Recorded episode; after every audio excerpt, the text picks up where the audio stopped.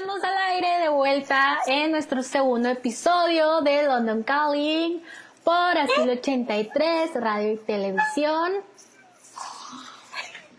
Entonces, este segundo episodio tenemos, como ya les habíamos dicho, The Beatles, parte 2. Voy a iniciarnos también al aire aquí en, en la estación. Azul83.com. Azul83.com, correcto. Entonces, los que nos quieran escuchar en Azul 83 son bienvenidos a escucharlos en Azul 83. Los que prefieran escucharnos aquí en Facebook Live, en las dos partes somos buenos, la verdad. Pero aquí nos pueden ver. Entonces, estamos en vivo también en London Calling, episodio 2 por Azul 83 Radio y Televisión. Y estamos escuchando de fondo, y hemos empezado escuchando All You Need Is Love de The Beatles en este nuestro segundo episodio de nuevo de The Beatles, parte 2. Tenemos de nuevo la presencia de Tania Rojas. Hola a todos, me da mucho gusto estar aquí otra vez con ustedes para hablar de cosas que no soy, no soy, no sé mucho de, pero que disfruto conocer y aprender. y tenemos la presencia de nuestra invitada especial, Paulina Colosio. Hola, gracias por invitarme, Fer. Ya sabes que soy gran fan de los Beatles y me honra que me hayas escogido como tu segunda invitada. Y bueno, en unos momentos vamos a estar recibiendo también a Cristian Grijalva, que tuvo un contratiempo, ¿no? De esos que tienen todos en parciales slash semana 5 para los de Tech 21. Pero eh, pues estamos aquí nosotras para, para iniciar el programa, no, se nos despeguen. Pau, un placer tenerte aquí como nuestra segunda invitada. Pau nos va a estar acompañando en más de este programa, ¿eh? Va, va, ya armó así como que una lista de itinerarios de que quiero este, quiero este, quiero este, quiero este. Con mucho gusto. Es, es un placer tenerte aquí, Paulina. Y bueno, vamos a iniciar con nuestros comentarios de los del programa de hoy, ¿no? Eh, la clase pasada, la clase pasada, se le salió lo profe. La semana pasada, en el programa pasado, estuvimos hablando de la primera parte de The Beatles desde que se formó la banda hasta el álbum de 1966, Revolver. Eh, algo que nos faltó mencionar, de hecho, esa semana que nomás otro dato curioso de los 30.000 datos que traía, es que ese fue el primer álbum grabado como álbum, ¿no? Que no era como una lista de canciones eh, random, aleatorias, bueno, no tan random y aleatorias, pero unidas en un disco, sino que fue el primero que fue escrito, pensado en un formato de, de álbum, ¿no? ¿De verdad, Fer? Sí, así es. o sea, Porque los otros tenían covers, ¿no? O sea aparte de que tenían covers, era más como que componían una canción, o sea, componían las canciones y lo decían, ay, vamos a agarrar estas y se iban y lo, y lo grababan, ¿no? Fue en Revolver donde dije, o sea, donde dijeron que vamos a hacer un álbum que tenga coherencia, que tenga sentido entre sí y vamos a componer específicamente música para este álbum. Y fue como nació Revolver, ¿no? Eh, dice Luis Aníbal, Revolver es el álbum más importante de la historia. Eh, y hay aquí, el álbum que siguió fue Sgt. Pepper. Entonces, entre los críticos musicales del mundo está la corriente que dice Revolver es el mejor álbum de la historia y es la más grande pieza de The Beatles. Y está la corriente que dice que de hecho es Sgt. Pepper eh, Lonely, Lonely Band Car Club, ¿no? Entonces, ¿qué opinan de esto, mis niñas? Yo creo que yo soy Team Sgt. Papers, la verdad. Me encanta, es un álbum, para mí es una obra maestra desde lo visual, o sea, la, la portada, todo eso me encanta. Yo me acordé de que tenía que buscar algo, pero no me acuerdo hasta ahorita otra vez. Ah, tengo esto en mi casita. Ven, les dije, los, las amistades pasadas influencian, influencian mucho a mi persona. Y pues sí, lo compré el álbum y me gusta escucharlo. me encanta. Concuerdo con Pau, soy Team. Pepper. Ok, yo la verdad, ay, no sé, o sea, sí batallo, o sea, yo siento que yo soy esa persona que, que estilo de Estados Unidos, no me, me voy a poner, que me gustaría así como que un compilado de las, de las dos, porque cada álbum por sí solo es como que una obra maestra, pero también tienen tracks que sobresalen. Sí, Y que en realidad estoy como que, ay, es que esta canción de aquí, y esta canción de acá, y esta canción de acá, ¿no? Entonces, es, Este álbum es mi canción favorita, no sabía. ¿cuál? Mi canción favorita fue la que vi cuando estaba, cuando me prestaban la película de Yellow Submarine, creo que sí, sí, sí, sí. Ah, llegó Cristian. ¡Oli! Hola.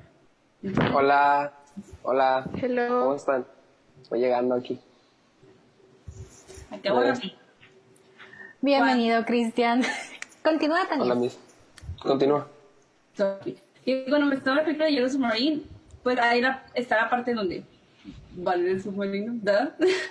y luego empiezan a contar, a presentar los números de, o sea, cuando sale la canción de Buena 64, y creo que es mi parte favorita de toda la película y una que de películas en general que me gusta mucho por cómo se presenta. Y creo que el haber visto esa parte junto con la ¿Es tu canción favorita?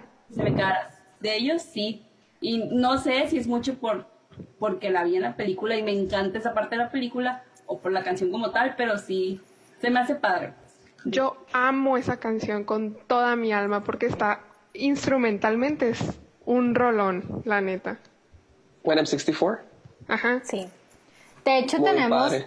tenemos esa canción en la playlist de hoy. Está, está aquí en la playlist de hoy. ¿Qué les parece? Sí. Estoy revisando que no haya pasado. Ok, ¿qué les parece si vamos a un corte en azul83.com para que escuchen When I'm 64, Hello Goodbye y Penny Lane? Y regresamos eh, en azul83.com. Seguimos en vivo en aquí en Azul 83 Radio. Gracias Facebook por copyright. Así es. When I'm 64 es de Yellow Submarine. No. Sgt. Papers. No, ¿verdad? Es de Sgt. Papers, Simón. Sí. Es- Es Ese, que Yellow ese álbum, ese ¿Es álbum? No, no. Sgt. Pepper es un álbum, sí. es un álbum. Pero Y es una canción también. Sgt. Pepper's, ¿cómo es? Sgt. Pepper's Lonely Hearts Club Band. Ajá. Ajá. Está en par esa canción. O sea, las dos partes. Ven que hay una que es la del principio, que es como que la entrada al álbum, y al final ahí está la última. Pero después de esa empieza la de eh, A Day in the Life. Y esa siento que yo- es de mis favoritas de los Beatles. En serio. Si la han escuchado, ¿no? Está bien padre. Yo, perdón, no escuché. A Day in the Life. Ah, sí. Sí, sí, sí, sí, sí. Está muy padre. Eh, bueno, ya sabemos que tu favorita, Tania, es When I'm 64. Eh, Cristian, A Day in Alive. No, Strawberry Fields Forever. Strawberry Fields Forever también es de la playlist de hoy. Eh, Pau, ¿cuál es tu favorita? Ay, qué difícil. Creo que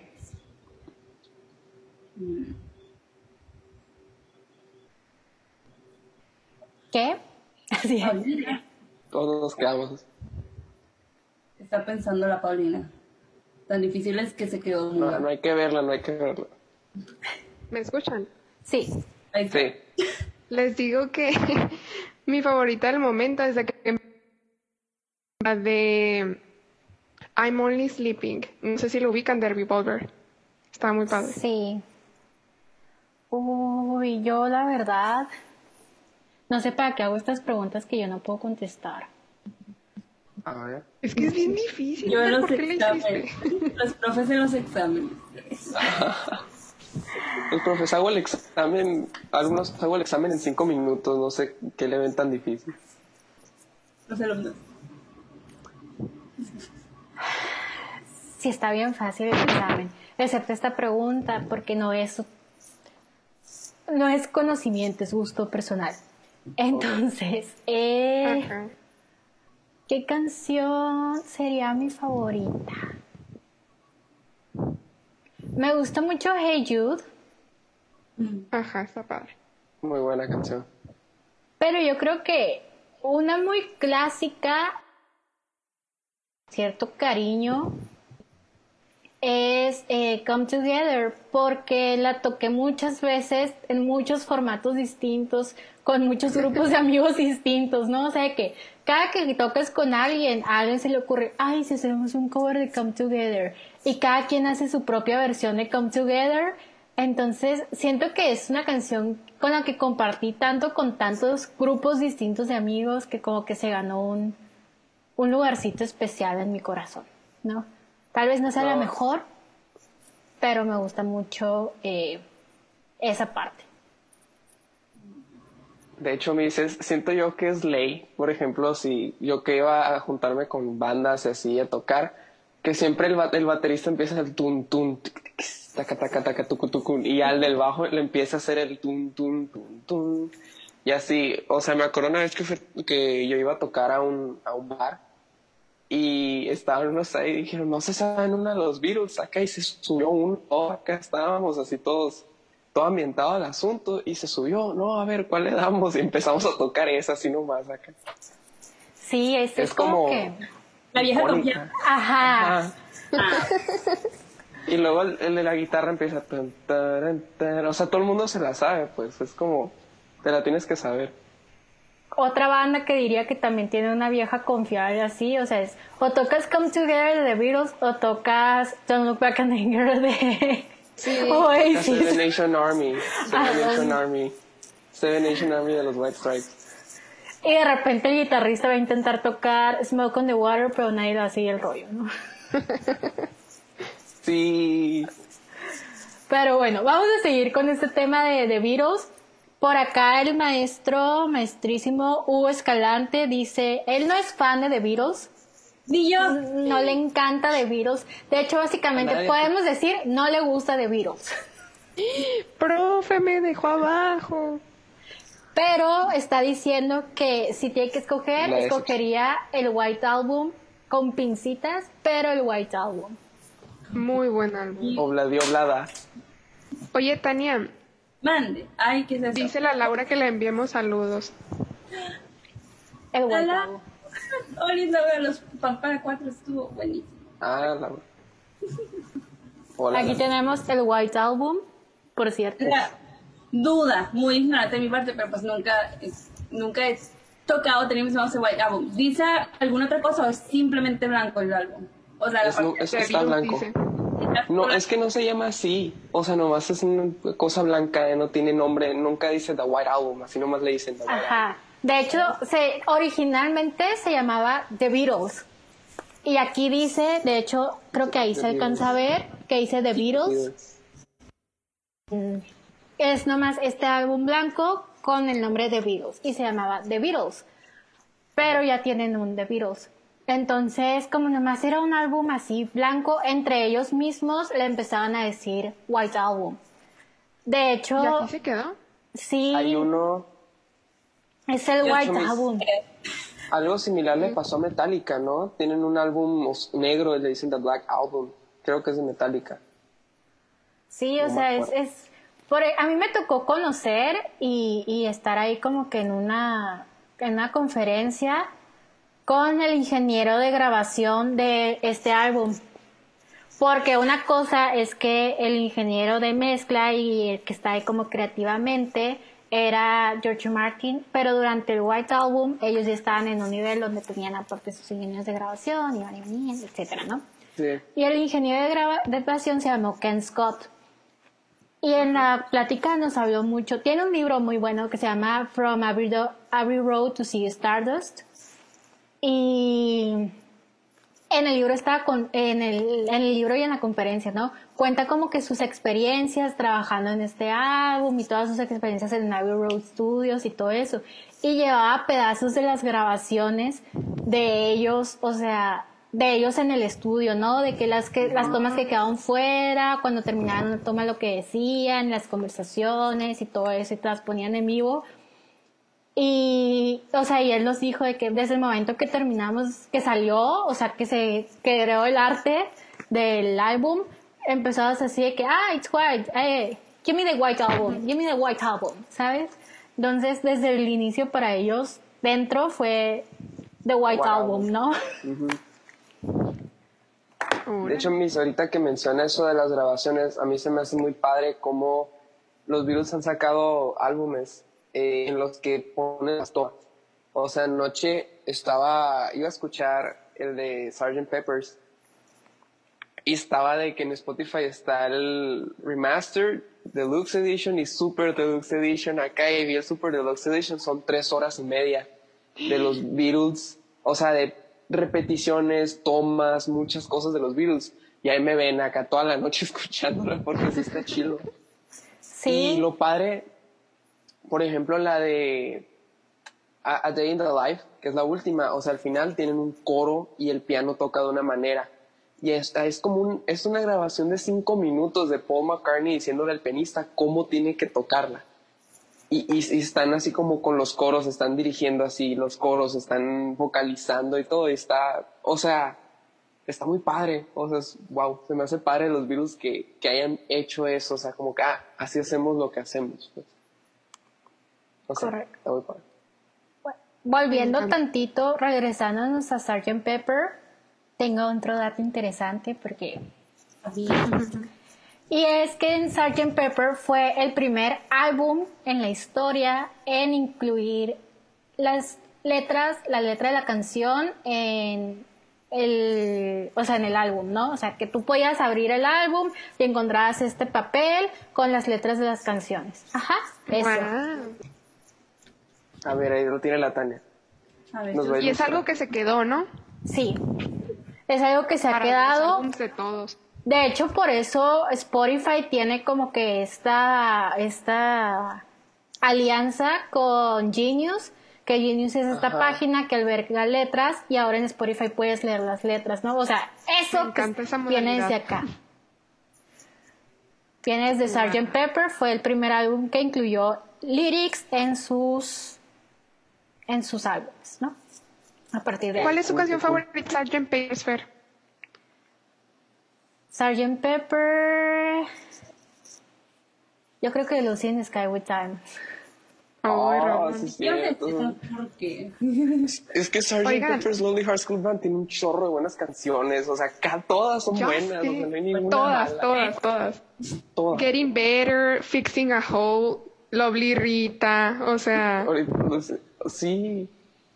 Y luego llegas al final como chilo y de la nada te ponen a, a Day in the Life. Wow, no Ah, sé. Son muy padres los Beatles. Eh, quiero hacer una pausa para mandar saludos a Jonathan Murúa, eh, Eduardo Cardoso, que dice que él vota por Sgt. Pepper, Humberto Jiménez, y no sé si ustedes tengan alguien más a quien mandarles. Un shout out. No sé. Bueno, bueno, a ver, yo a... Saludos. Está bien.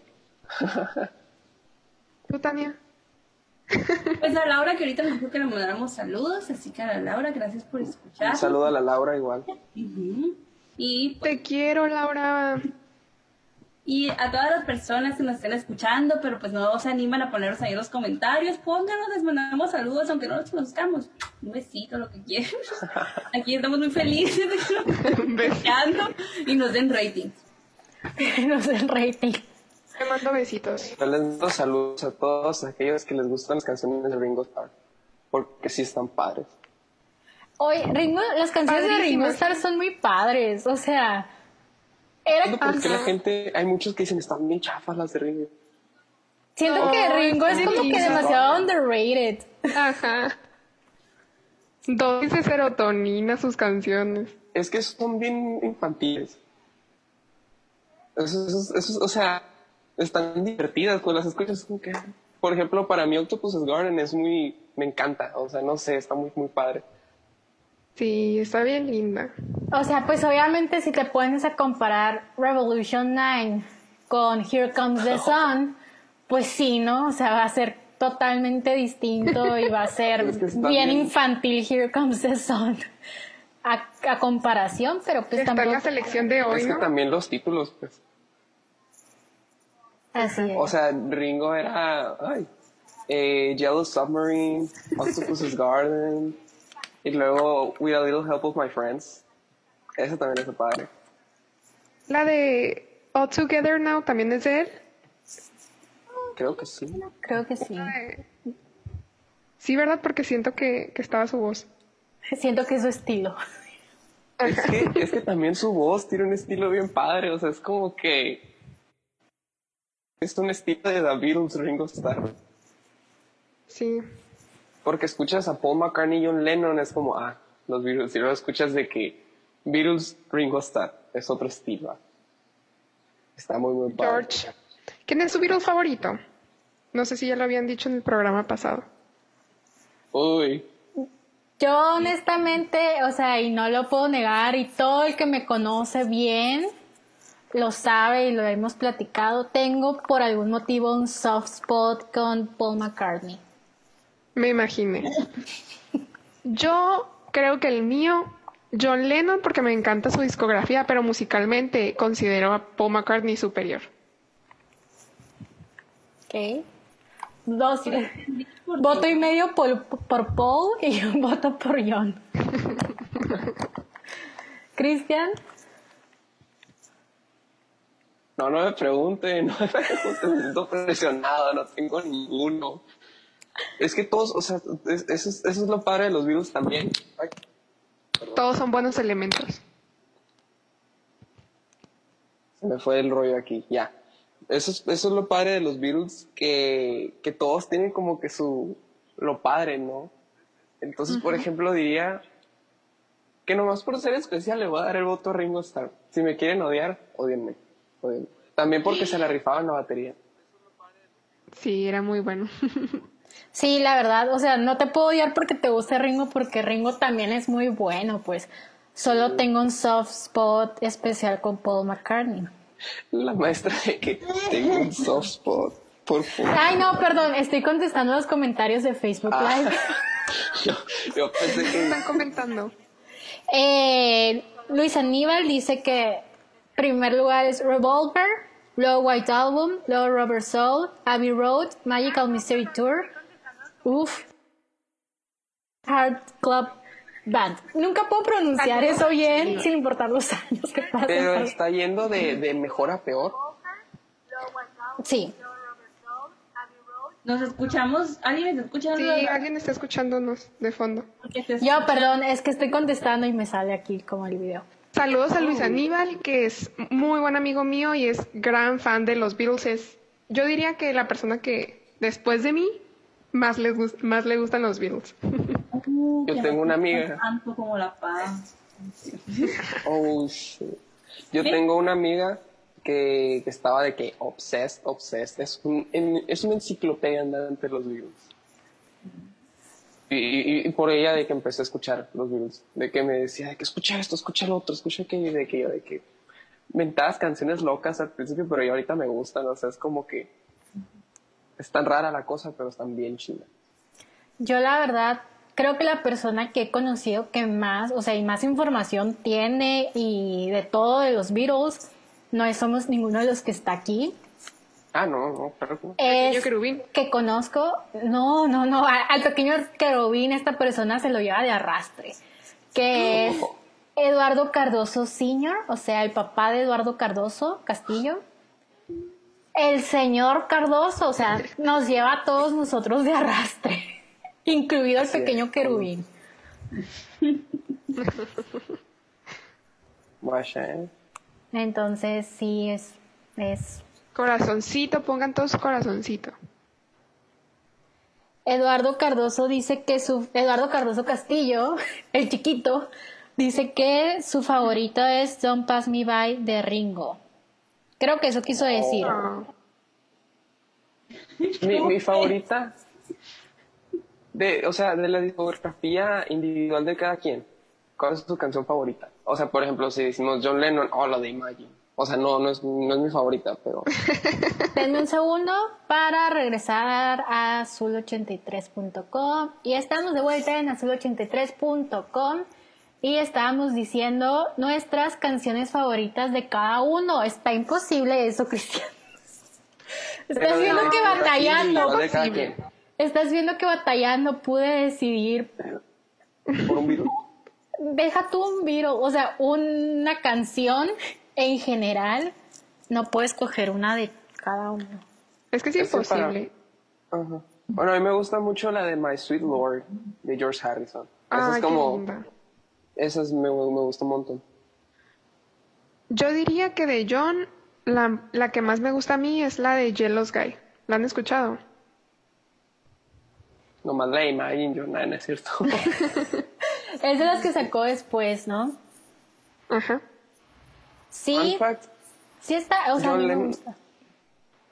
John Lennon acaba de sacar, a- bueno, no él, pero acaban de sacar básicamente un álbum, ¿no? TikTok. Hace poquito. Ah, Hace tiene poquito. TikTok. Sí.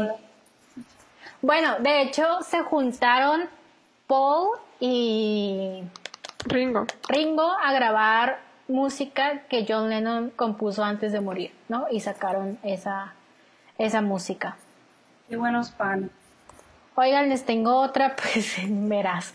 Les tengo otra, así como que otro fact, que es Un que reto, un reto. All You Need Is Love fue la canción que se hizo por primera, que se usó para hacer el primer broadcast internacional. Satelital, ¿no? Ajá. Guau. Y está tan chila la ronda. Y pues obviamente, como todos sabemos, los hippies la adueñaron, ¿no? O sea, todos los hippies se adueñaron como un himno a, a su movimiento de, Movimiento. de los sesentas. También Coca-Cola. Ya después. Salía, ¿no? Salía en un comercial de Coca-Cola, me acuerdo. No nos pagan por la publicidad. Ah, siente el sabor Coca-Cola. ¿Algo más que quieran agregar aquí? Yo tengo una duda, que ahorita que saqué esto, me lo quedé viendo y me quedé intrigada. Este col- esta colorida portada con múltiples celebridades, ¿tienen algún fun fact, algo que decir el por qué, cómo, cuándo? Yo sí, yo, yo. Oh, Pau. En esa portada se quería agregar a Hitler, pero obviamente, por razones obvias, no se permitió. wow. O sea, no sabía. Sí. Pero está bien chido la portada de ese álbum. Está muy padre. Miss, usted no sabe el origen de eso. De la portada, o sea, sí la vi, sé que existe, pero no me acuerdo, honestamente, y debería de acordarme. Así. Yo los exámenes, yo así soy, yo los sé acordarme, Miss, pero... Pero, pero ¿cómo que no me acuerdo? Era que no- Me ayuda. Pero este no es examen, mijita, ya supéralo. Respira, relájate, ya. Claro, con estamos en parciales y por eso es la constante La Tania está enojada. Aunque Tania no esté en parciales, Tania se la lleva diciendo lo mismo. Sí, siempre está en parciales ella. Vive en parciales. Mentalmente siempre está en parciales. Vive en un parcial eterno. ¿Quieres tuitear eso? Para los que no siguen a Tania en Twitter, pueden seguirla, va a robarse nuestras frases de hoy y las va a tuitear. Genial. Amo La vida Twitter. es un parcial.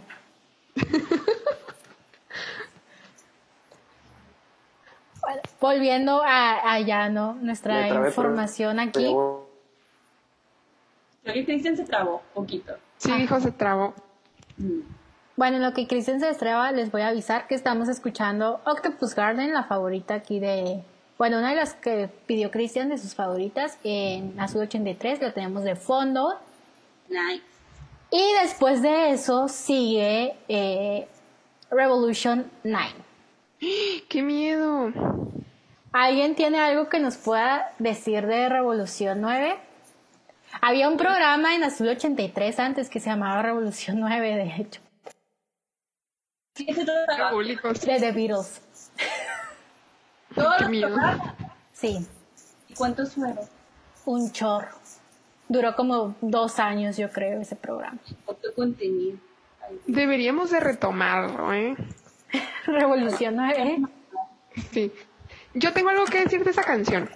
A ver. Ah, esa canción, creo que al revés, tiene mensajes subliminales acerca de, no sé, es que, bueno, la canción se llama Revolución 9 porque el 9 es como un número importante en la vida de, de John Lennon, ¿no?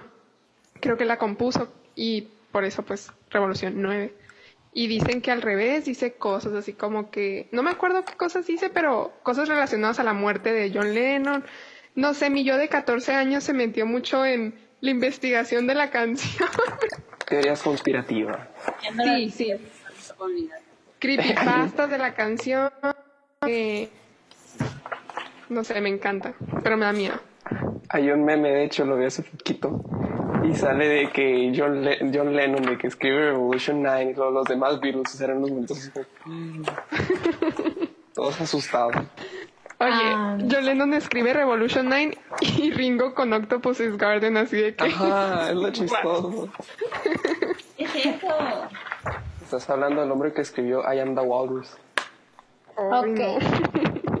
Revolución 9 fue otra composición Lennon-McCartney, donde pues fue inspirada, o sea, fue inspirada en su acercamiento a la contracultura en Londres de los 60, ¿no?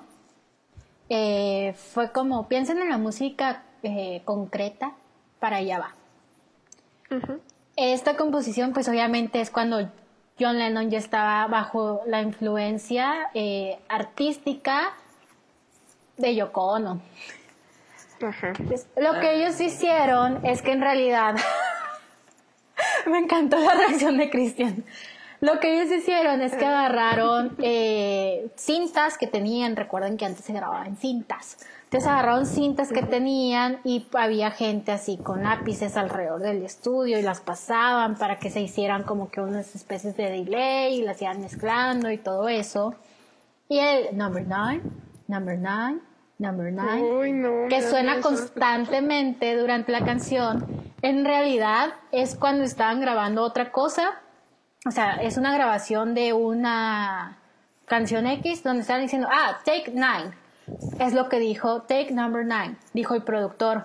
A John Lennon le gustó mucho como dijo nine y era un número importante para él. Entonces tomó esa grabación, ese pedazo de grabación y lo puso así lupeado, el number nine, number nine, number nine, number nine. Pero en realidad era un, un productor diciendo que era la toma número 9 de algo, ¿no? En ese momento. De hecho, hay una entrevista eh, donde sale eh, explicando esa parte John Lennon, ¿no? Y un poquito la composición de Revolution 9. Y lo que ellos querían era, pues tienen la canción aquí en el White Album de Revolution y tienen Revolution 9. Revolution pues es muy straightforward, de quieres una revolución, quieres una guerra, etc, etc, etc. Y Revolution 9, lo que ellos tenían en mente era que querían pintar, colorear, o sea, hacer ver de manera sonora, de manera auditiva, cómo sería una guerra. Es que sí está bien fea la canción. O sea, no fea, sino está, está bien potente la canción. Creepy. Entonces, eso es en realidad el tema de Revolution 9, ¿no? Es, es que tú sientas, veas y, y- y escuches cómo se vería o cómo sonaría una guerra. Qué hippies. Ya sé. De hecho, esta amiga que le digo, mis que me empezó a enseñar los Beatles, me acordé por esa canción que me pasó una playlist y yo la estaba escuchando acá y de la nada empezó la de Revolution 9 y la quitó dijo, no, apenas vas empezando a conocer los Beatles, no te voy a poner eso. ¿O por qué? Pero, pero después ya la escuché como que wow. ok. Pero, Miss, de hecho, otro, otra especie de, así como que eso de la que otra toma de, Take Nine y todo eso. Eh, me acuerdo pues escuchando el Deluxe Edition ayer que están tocando la de Day in the Life, pero en puro piano y con voz, así nomás. Entonces como que la, el, el, en la canción original se escucha pues en 10, 9, pues una, una cuenta regresiva, pero así muy muy en fondo. Y es que cuando están tocando, una persona está marcando los pasos donde van a entrar las trompetas y todo eso. Pero así como que lo dejaron, pues así como de que se escucha muy muy al fondo alguien gritando. Pero, o sea, así como eso, creo que pudo haber sido algo como eso, que dijeron, ¿sabes qué? Déjalo porque suena bien padre. Va a sonar que, va a ser que la canción suene más psicodélica de lo que ya es. Oigan, ¿han escuchado la, la parte final de, de esa canción A Day in the Life está bien creepy también. Es lo que te iba a decir. Qué bueno que me acordaste, que es como una repetición de algo, ¿no? Ajá. De que tan así. Pero son como voces, es como que ellos diciendo algo, no sabes qué, si está en repetición y se queda varias veces así. La primera vez que así como, ay ya se acabó la canción. Y empieza su... ¿Qué está pasando? Voy a hacer...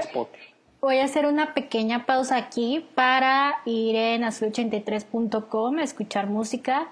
Vamos a escuchar Lucy in the Sky with Diamonds, Here Comes the Sun y Strawberry Fields Forever. Y volvemos en azul83.com. Continuamos en Facebook Live.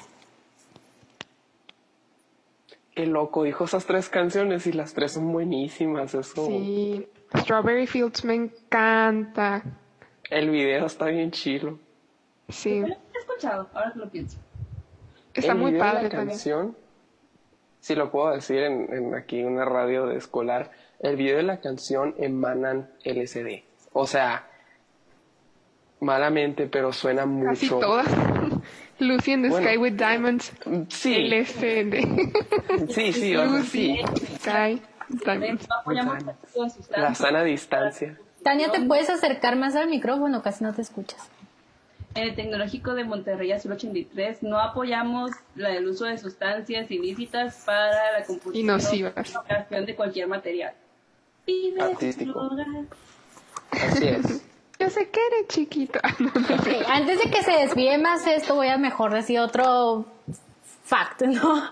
Que es que el White Album fue el primer y único álbum doble que tuvieron. O sea, nunca tuvieron otro álbum que tuviera dos discos. Que fuera de dos partes. Mejor hablen de eso, niños, antes de que se me desvíen más. Oye, Cristian, ¿has escuchado de, de Strawberry Fields la parte... Ay, creo que me trabé. No, No, sí te todo bien. escucho. Ah. Sí te escucho. La parte que dice, No one I think is in my tree. ¿Han escuchado esa, esa frase? La neta, esa frase describe mi vida. Así es como que... Es que Mi to- quote. toda la toda la lírica de Strawberry Fields Forever está bien no sé, es como como te digo, pues como cierto un vibe muy fuerte, o sea, nothing is real and nothing to get hung about. Ah, esa lyric. Ajá. Sí tengo un dato curioso. De cuenta que John Lennon cuando era joven iba con sus amigos a pues él estaba Strawberry Fields. insti- Ah, eso no me acuerdo, pero es que yo mi, mi historia es que este men, el John Lennon, iba con sus amigos a, a ver muchachas, pues, o sea, él como que él estaba en un instituto de hombres y pues para ir a ver como que, ah, saludar mujeres, así como de que ver chavas de su edad. Volado, pues. Ajá. Se subían una barda y se ponían en, así como de las escuelas a ver y así como de que, eh, saludar y todo, ¿no? Y si los cachaban, como que los, los, los agarraban, le decían hung, así como que te colgaban, algo así. Entonces dice, and nothing to get hung about. Strawberry Fields Forever. Ever. Ándale. Entonces creo que esa lyric viene de ahí. O sea, tiene, puede tener un significado muy grande, pero creo que él lo mete por eso. Pero dice, nothing to get hung about. No sé, está padre. Sí, es que Strawberry Fields es un lugar en, en, lo, en Liverpool, ¿no? Donde ellos vivían. Ujú. ¿Qué dices, Tania? La chota no te va a levantar. Voy a Y luego a mí, a mí me gusta la lyric de Living is easy with eyes closed. Misunderstanding All You See. Misunderstanding All You See. O sea, están, están muy profundas esas lyrics. Ya sé. Es la canción favorita de mi papá. Ahorita le voy a mandar saludos porque él me está escuchando. Ah, Pero por la radio. Está bien, está bien. Me acabo de acordar que les prometí la semana pasada que hoy iba a contar una historia. La de Michael Jackson y Paul McCartney. Uh, a ver. 666. Ok. Ah, lo de las rolas. Ajá. Entonces, en 1980 y qué huele, se conocen Paul McCartney y Michael Jackson. Eh, Michael Jackson era muy fan de, de Paul McCartney, de Beatles, etcétera, ¿no? Entonces Paul empieza a platicar con él, se llevan muy bien y le dice que, ay, oye, te recomiendo que pues le entres a la parte de publishing, que para los que no sepan, publishing es todo esto de las licencias de copyright y todo, ¿no? De la música. Porque en realidad es lo que es el negocio real, ¿no? Nosotros no sabíamos eso de, de la compra-venta de, licen- de copyrights, eh, lo descubrimos ya más grandes. Creíamos que como que la música era libre.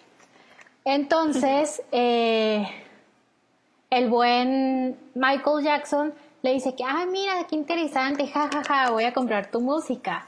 Y Paul le dice que, claro, amiguito, claro, y ya no se ríen, todo bien. Se vuelven a ver, empiezan a platicar en una entrevista y Paul McCartney dice así que, ay, de hecho, estuvimos platicando y le mencioné que esto y no sé qué, y Michael Jackson le vuelve a decir, sí, me voy a hacer dueño de tu música. Y pues se vuelve a reír así, no, pues el chiste está viejo, pero ok, adelante, ¿no? Ja, ja, ja, qué gracioso. XD. Y llega el año 1990. Por allá y- por el año del caldo. Gracias, por esos años nací yo. 90-ish. Y eh, empiezan a vender, eh, EMI Music empieza a vender la parte de publishing que traía, ¿no? Que era como todo el catálogo de música de The Beatles. Y Paul McCartney está muy interesado en comprarlo y empieza a decir, le dice a sus abogados de que lo quiero comprar, pero no quiero estar como que en todo el va y viene de, de hacer como que los presupuestos y todo y tanto y este y tanto y así. Le dice, les dicen los abogados a, a EMI Music, los abogados de Paul McCartney, que oye, ¿sabes qué? Tú dinos quién es tu máximo, o sea, el que más te ofrezca y te vamos a dar un 10% extra. En eso empieza a, a entrar ahí en, eh, en la en el intento, en la pelea, eh, Michael Jackson. Y todo el mundo dice que no, pues este es amigo de Paul McCartney, seguramente pues está aquí para que Paul no termine pagando el 10% extra y se les va a dar a él, etcétera, ¿no? Para hacer el paro. Ajá. Y no, pues Paul- eh, Michael Jackson empieza a intentar convencerlos de que pues no, que él viene independientemente, etcétera.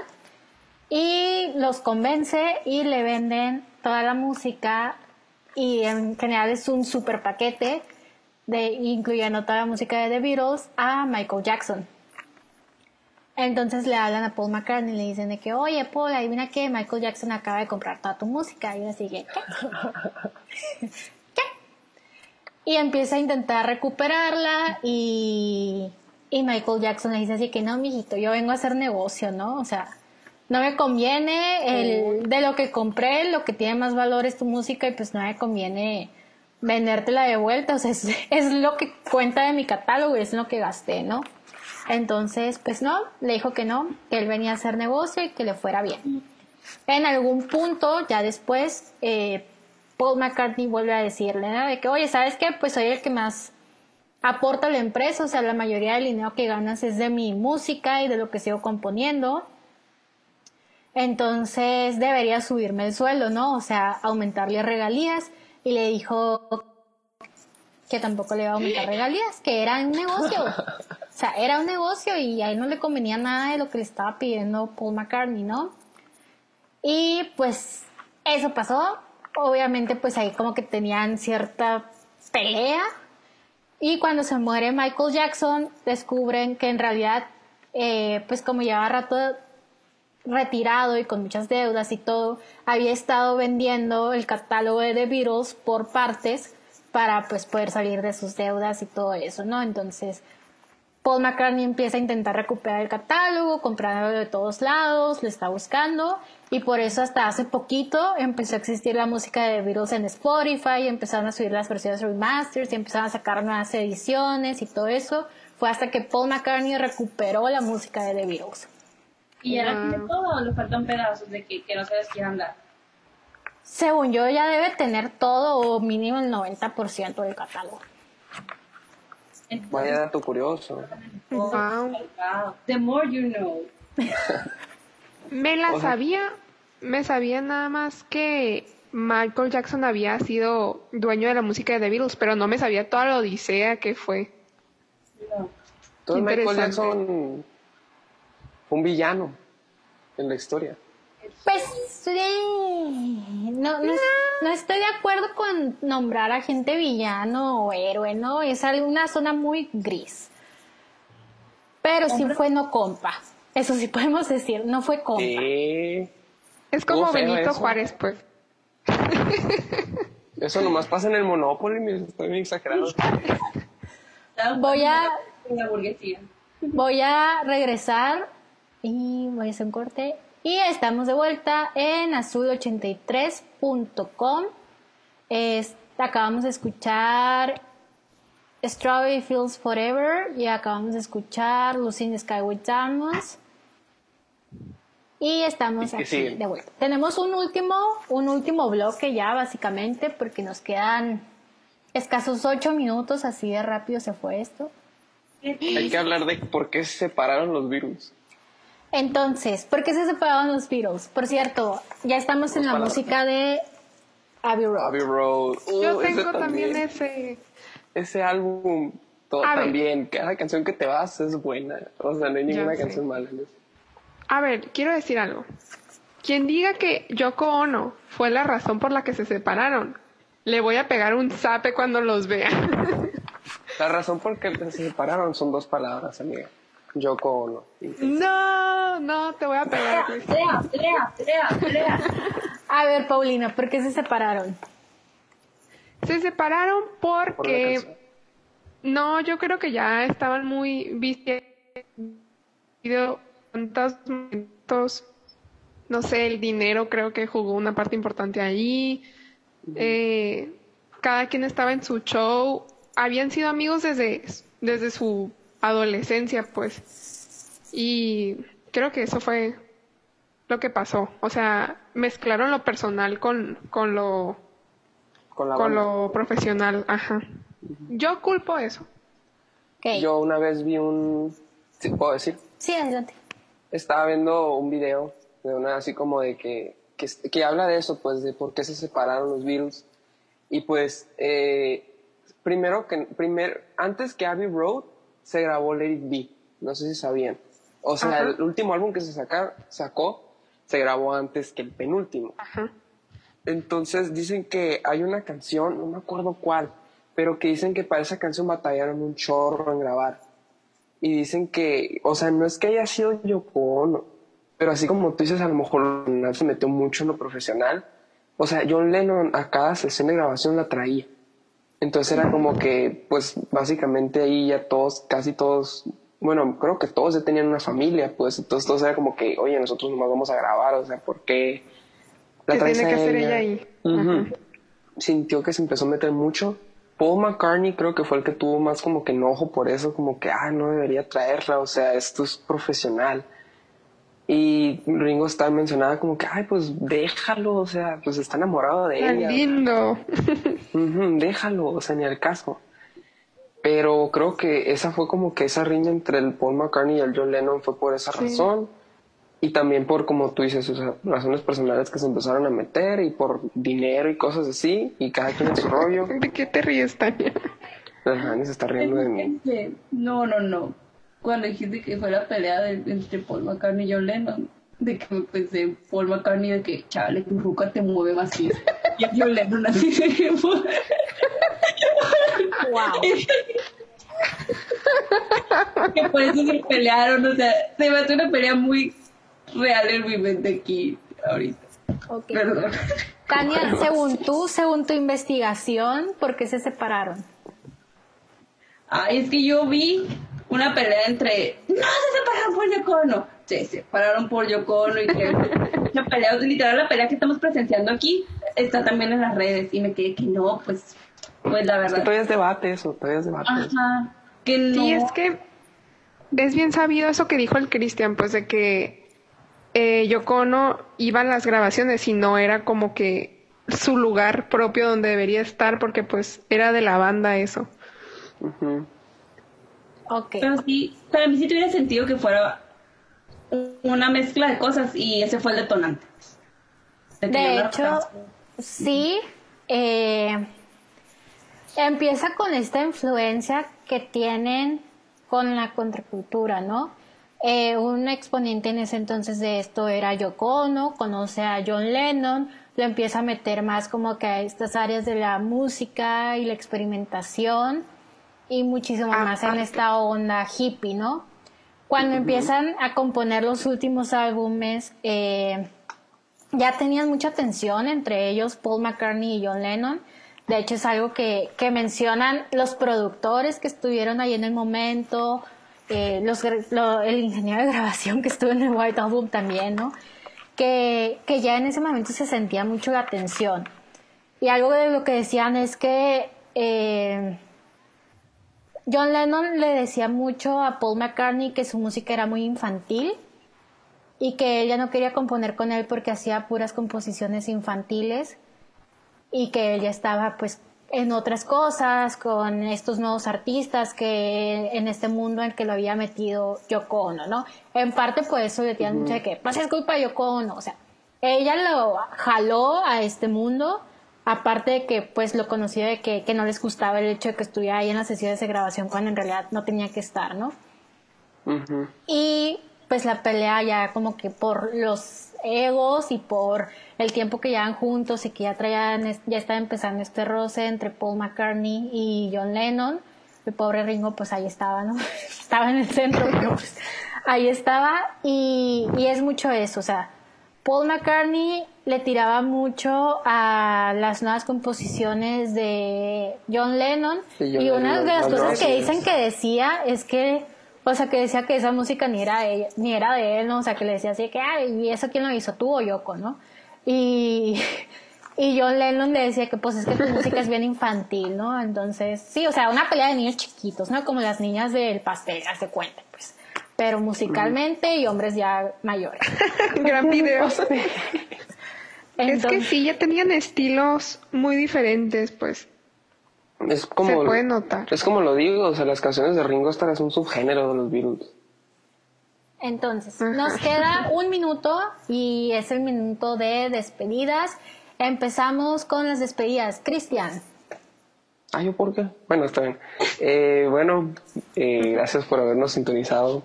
Gracias por habernos visto y escuchado nuestros, nuestros datos curiosos y de haber estado con nosotros aquí sacando las, las risas, los chistes y los chascarros. Así que, la maestra bien decepcionada. Bueno, luego nos vemos con, en el otro episodio, que ya no va a ser los virus, a ver qué es.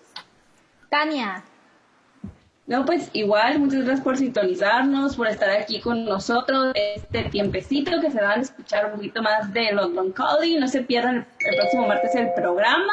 Fer, yo creo que nos dirá o nos lo va a sorprender cuál va a ser el tema. Pero aquí vamos a estar martes a las 3 pm. Así es.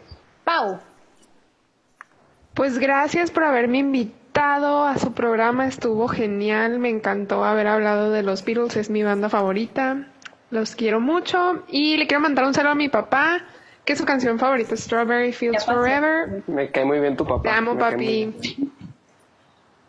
muy bien. De fondo, en este momento estamos escuchando With a Little Help from My Friends y vamos a quedarnos escuchando Let It Be. Yo soy Fernanda Luzanilla, fue un placer estar con ustedes hoy en esta transmisión en nuestro segundo episodio de London Calling por Azul 83, Facebook Live y azul83.com. Y nos vemos la próxima semana con el episodio que Rolling Stones. Porque en esta época había una frase. Like a Rolling Stone or a Beatle. Entonces se me hizo que era como que el momento perfecto para unirlos. Y nos vemos la próxima semana, 3 de la tarde, hora de Hermosillo. La próxima semana ya va a ser 4 de la tarde, hora del centro del país. Y nos vemos nuestra próxima emisión de London Calling por Azul 83, radio y televisión. Bye. Bye.